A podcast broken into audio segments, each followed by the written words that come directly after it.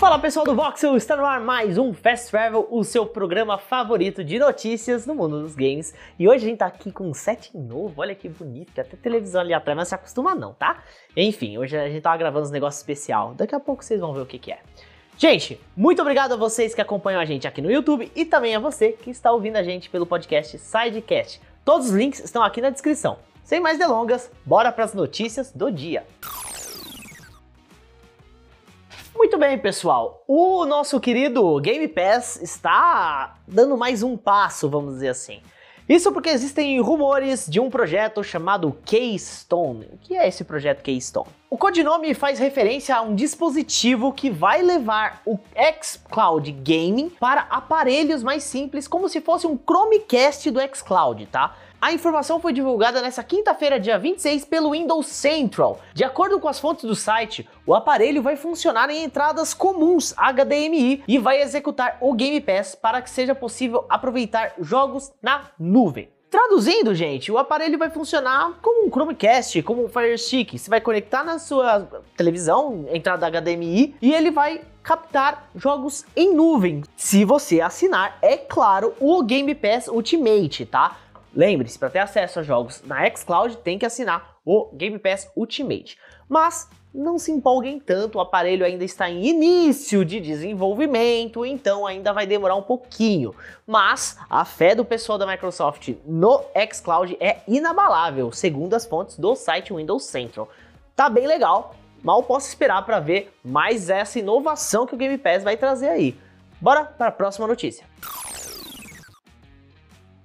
PSVR 2 vai ser lançado com mais de 20 jogos. Pois é, gente, vamos temos novidades aí. Como vocês sabem, o PlayStation VR 2 já foi anunciado oficialmente. Hoje, quinta-feira, em um relatório sobre o ano fiscal de 2021, os futuros planos comerciais da Sony foram revelados. E Dentro desse relatório tinha uma parte sobre o PSVR 2, que vai ser lançado com mais de 20 jogos que serão tanto dos seus estúdios próprios, né, os seus estúdios eu digo da Sony, quanto de desenvolvedores parceiros. Além de Horizon Call of the Mountain, né, que é um spin-off da franquia Horizon, o documento não ofereceu muito mais detalhes de quais serão os outros títulos, mas sabemos que alguns desenvolvedores, como a CodeSync, Dreams e Fast Travel Games, não, não é do Voxel, já estão trabalhando em projetos voltados para o PSVR 2. Além disso, o dispositivo foi listado na apresentação como um ponto de expansão comercial, com a Sony afirmando que os seus novos controles são mais ergonômicos, também focaram na facilidade de uso e recursos inovadores como rastreamento ocular, que vão ajudar a impulsionar as vendas de forma significativa.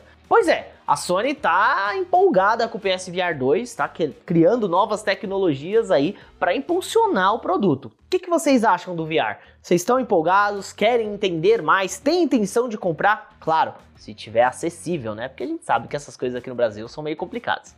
Bora para a próxima notícia. E agora, meus amigos, vamos falar um pouquinho da CD Projekt Red. Sim, sabe? Cyberpunk 2077, novo The Witcher.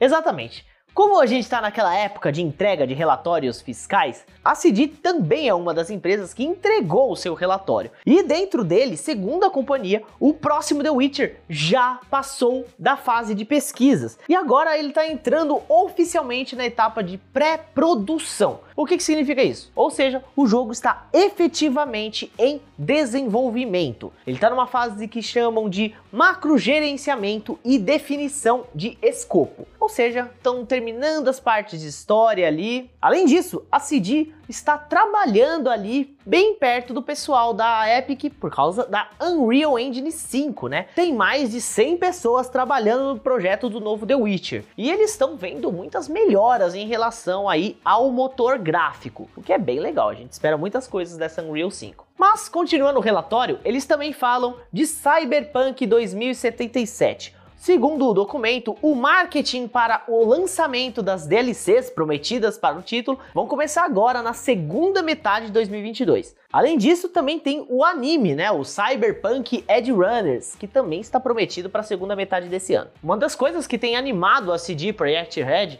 é que o lançamento do patch 1.5 do Cyberpunk deu um boost muito grande nas vendas do jogo e agradou grande parte dos jogadores. Então eles ainda põem muita fé no Cyberpunk 2077. O que, que vocês esperam dessas DLCs? Vocês acham que realmente vão trazer muitas melhoras para o game?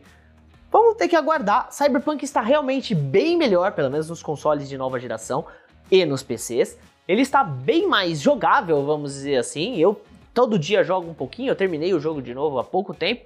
Posso dizer que as melhorias foram muito bem-vindas, mas ainda tá devendo alguma coisa, né? Bom, gente, esse foi o nosso Fast Travel do dia 26 de maio, quinta-feira. Eu quero agradecer demais vocês que estão assistindo a gente no YouTube e ouvindo a gente pelo Sidecast, o nosso podcast de notícias. Todos os links aqui na descrição. Eu sou o Juan, vocês podem me seguir nas redes sociais, arroba JuanSegrete, no Twitter e no Instagram.